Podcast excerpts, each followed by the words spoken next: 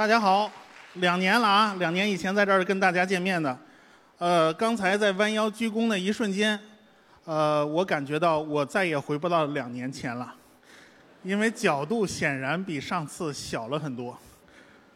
啊，好，咱们闲话就不多说了。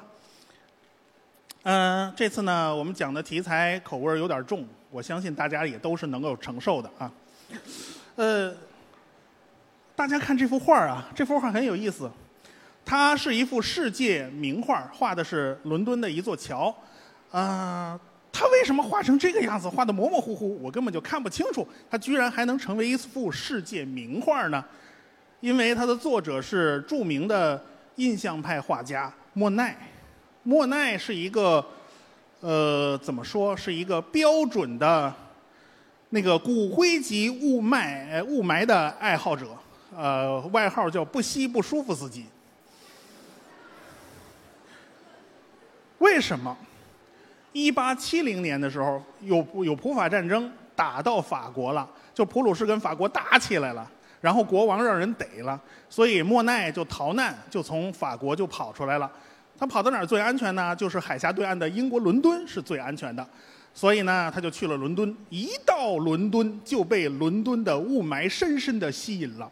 是这个雾霾是如此的香甜，如此的甘醇啊、每天不吸两口他不舒服。何以见得呢？他离开伦敦以后很多年，一直到大概到二十世纪初了，就是二十世纪最开始那几年，他还回忆当年伦敦看到的议会大厦的样子，然后就画了很多幅画他画了可不是一幅啊，我现在选了一幅，在他眼里，伦敦的议会大厦居然就是这个样子，这个颜色的。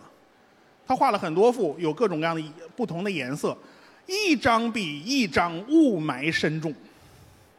所以这个雾霾是深深印在他的脑海里的。他特别喜欢早上阳光透过雾霾照出来的那种光影效果，他太喜欢那种效果了。但是有好事者呀，去翻了翻他当年的书信，确定了有十几幅画儿在当年是什么时候、是哪一天几点钟画的。因为他画画的时间是非常非常短，只有日出那一瞬间他可以画画，就去查了那个时间，然后呢，找美国海军天文台去计算了当时的日出的景象，发现这个莫奈画的这些画儿完全是写实的作品，因为太阳的角度一丝不差，那么就给我们吓了一跳。难道伦敦当年真的是这样完全模模糊糊看不清楚的吗？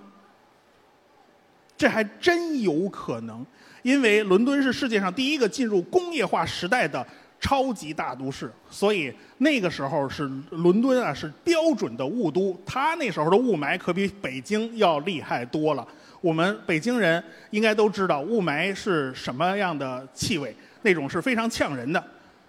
呃，好在他只是喜欢雾霾，啊，要是他是一八七零年去的伦敦嘛，如果再往前十几年的话，那他就碰上的就不是雾霾的问题了，他还会碰到一股非常非常臭的气味。对于这个闻惯了法国高级香水的法国人来讲，呃，这个他肯定是受不了的。况且当时伦敦在流行霍乱，呃，雾霾和霍乱您得挑一头啊，还是保命要紧。霍乱这个东西呢，是从南亚次大陆最先爆发的，一八一七年第一次爆发，呃，一八二六、一八五二年，一直到现在，一共爆发了七次。从一九六一年开始，一直到现在，这次霍乱大流行仍然没有停。就不要以为哦，我们现在都看不到霍乱这种病了，就以为它不存在了。其实它在落后的那些个国家、那些战乱的国家，仍然在大量流行。呃，它诞生在呃印度次大陆的孟加拉，好几次都是从孟加拉那儿爆发的。当时印度、巴基斯坦和孟加拉都是同一个国家。呃，怎么说呢？我们都知道恒河是印度的圣河啊，那干了这碗恒河水。但是大家可能不知道啊，恒河的入海口是在孟加拉的，所以南亚那边基本上是类似的文化。南亚 style 你懂的。为什么呢？就是因为他们的人口密度太大了，生活的地区又太热了，而且呢又太潮湿了。所以就造成了各种疾病是很容易流行的。呃，但是，呃，你可能没想到，就在当年一八五零年左右，维多利亚时代，如日中天的维多利亚时代，伦敦的市中心人口的密度居然是孟买的两倍。为什么？它实现了工业化，有大量的工厂，有大量的底层的老百姓涌进伦敦，所以导致伦敦的人口发生了爆炸。呃，结果出现的问题就是它的下水道就不够用了。原来呢，它的下水道是应付雨水的，就是说专门走雨水的，而且大量的下水道根本就不是什么埋在地下的管子，而是明渠，就是在。呃，地表挖条沟，这就是下水的。我们很多城市过去也是靠地表挖沟的。呃，那垃圾嘛还好说，有垃圾箱，有人回收。这个人的排泄物怎么办呢？每个人都要拉屎啊，每个人都要撒尿，每个人都要上厕所呀。这是每天不得不面对的问题。当时采取的问题就是在自家后院挖个坑，咱先埋了。这个都跟猫学的。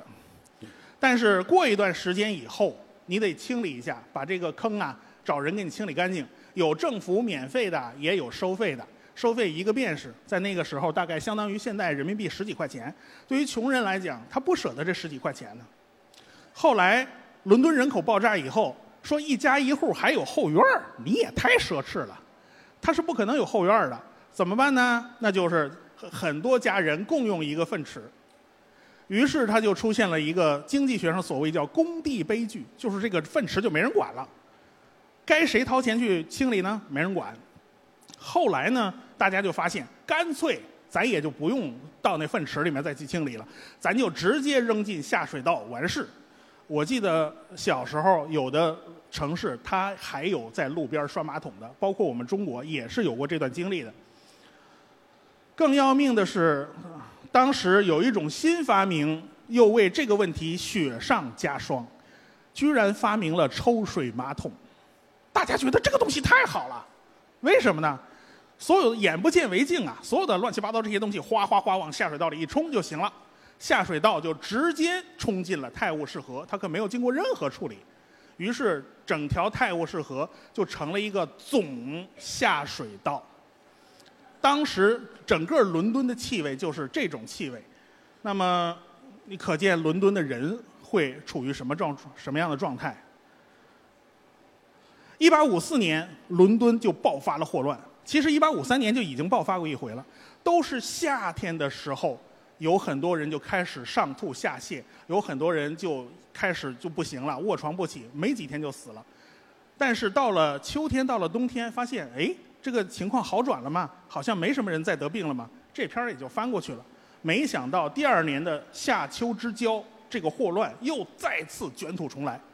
当时所所有人都是傻的，就不知道这个霍乱是怎么传染的。因为当时大家都知道，比如说有的时候感冒是通过空气传染的，这个已经知道了。天花是通过空气传染的，啊，你你有个打个喷嚏，它就传过去了。这种大家都清楚，把这人关起来、隔离起来就 OK 了。但是个霍乱怎么回事？这个明明这个人谁都没接触，他怎么莫名其妙就会得了霍乱？所以就找不到源头。宽街是当时伦敦的一条街，这是个重灾区，他十天死了五百人，这已经很可怕了。就是说整个街上已经是一塌糊涂了。伦敦地区最高记录一天死掉九百人。当时的坟墓已经都不够用了，就是说你等着把尸体运走拉去埋掉，你想都别想。那个尸体就在家挺好多天，那死在床上呢，那就一直放在床上。那夏天高温呢，那个都臭了怎么办呢？往人尸体身上堆了一堆的洋葱。大家可以想象那是一个什么样酸爽的味道。而且你想想啊，这些个家人，自己老妈死了。然后他就停在床上，你还得该吃吃，该喝喝，这个不是一天两天能解决的。所以当时伦敦就处于这样一种状态，当局呢就派人去调查到底是什么原因。他们认为这是伦敦的瘴气所致。什么叫瘴气？就是雾霾混合着臭味儿，混合着煤烟的那种状态，这叫瘴气。哦，但是呢，有人认为不是胀气的问题。而是水源出了问题。为什么这个人有把握这么说呢？因为他一天到晚跟呼吸是打交道的。这个人叫约翰斯诺，他是个医生，但是他的主要工作是个麻醉医生。那时候麻醉都怎么麻呀？拿个笑气让你吸两口，然后你哈哈哈哈哈哈狂笑，狂笑一顿以后牙也不疼了，腰也不酸了，啊，就是这种东西。还有一种就是乙醚，让你吸两口，呜的一下就晕过去了。什么打结了，就是经常用这种工具。所以他对吸进去的东西他很熟悉。哦，你吸进去这些东西能导致拉上吐下泻、拉肚子？不对，吸进去的东西不会导致这种毛病，会导致咳嗽。所以他坚信是水源出了问题，所以他就完成了一个创举，他画了一张图，在一张地图上把所有得过霍乱的家里面的那个地方都给圈出来了，然后把所有伦敦的水源、水井都给圈出来了。就是他这一张图，流行病学诞生了，他也就成为流行病学之父。他就发现啊，在伦敦的宽街附近有一口水井，得了霍乱的人大部分都是喝过这口水井的水。那么他在调查的时候发现，哎，有些人住在宽街上，他就是没有得病，那怎么回事儿？一家啤酒厂。结果就去问呢，问你们平常都喝宽街那口井的水吗？他们说我们不喝那口井的水，老板对我们很好，啤酒管够，所以他们都是喝酒的。哎，他们自己有自己的水源，即便是你用的水不干净。含有霍乱弧菌没关系，在酿酒过程中是会杀掉这些霍乱弧菌的，所以这些啤酒厂的人没事儿。还有另外一家工厂，他们自己有水源，他们也没事儿。这时候出现了一个例外，就是有个老太太，她住在伦敦的城北，她住在伦敦城北，离这个宽街好远，她居然得了霍乱，霍乱，然后她和她的侄女两个人死掉了。所以约翰斯诺医生他也觉得很奇怪。呃，这是到底是怎么回事？就是说，一查这个老太太原来是住在宽街的，她想念这口甜水井，于是他就让他儿子每天打了两桶给她送去，这不是倒霉催的吗？这不是？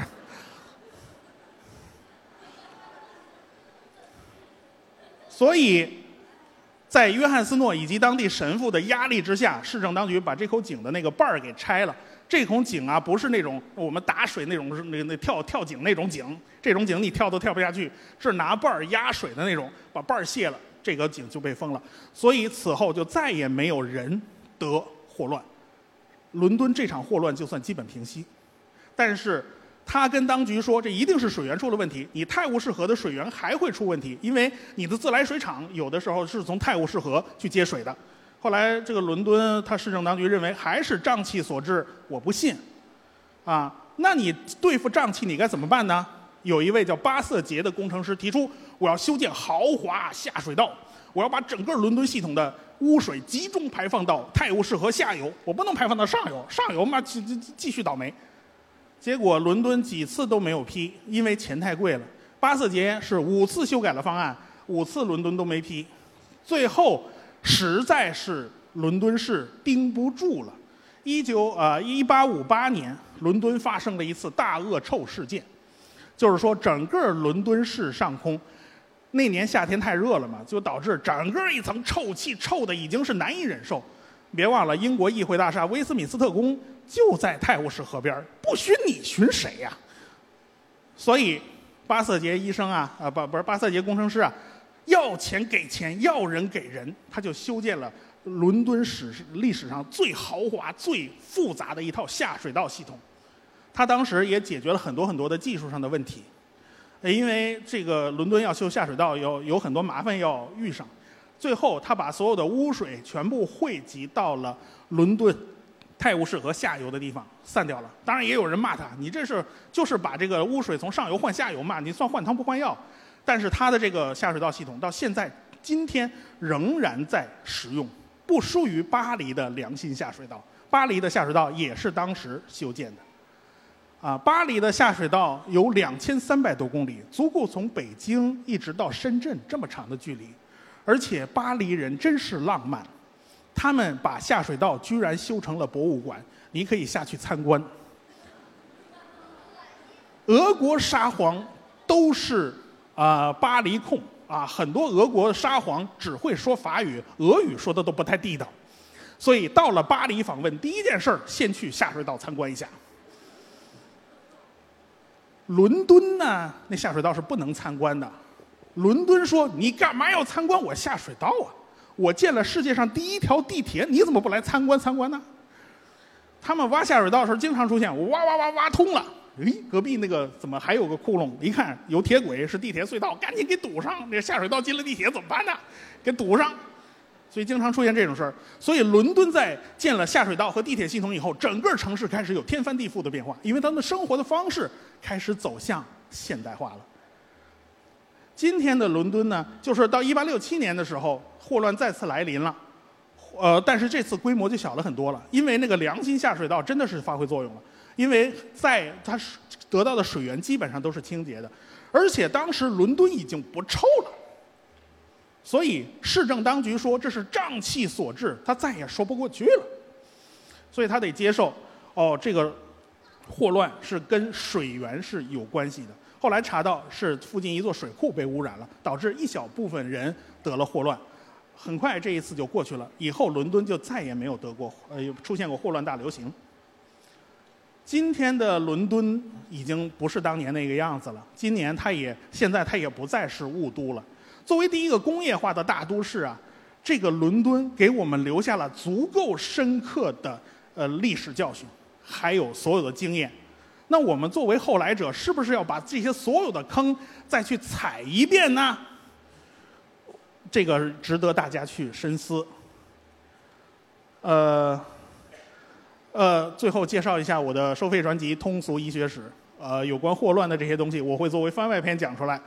反正我我讲医学史的时候，开始开始起了个名字叫“逆天改命”，后来不通过，我就算了。但是人类的确是一个逆天改命的物种，是一个开了挂的物种。从人类的诞生起就是开挂的。人类诞生的时候是怎么开挂的？就下一位旭东来讲吧。